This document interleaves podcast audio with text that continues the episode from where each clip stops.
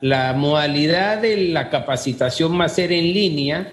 y se ha buscado el apoyo con los, las principales empresas que proveen el servicio de Internet para que sea gratuita, no solo en línea, sino gratuita. Se van a, nos vamos a apoyar en las infoplazas para aquellos ciudadanos que reciban el vale y se inscriban en alguna de las capacitaciones, puedan ir a las infoplazas también sin costo para el que recibe la capacitación.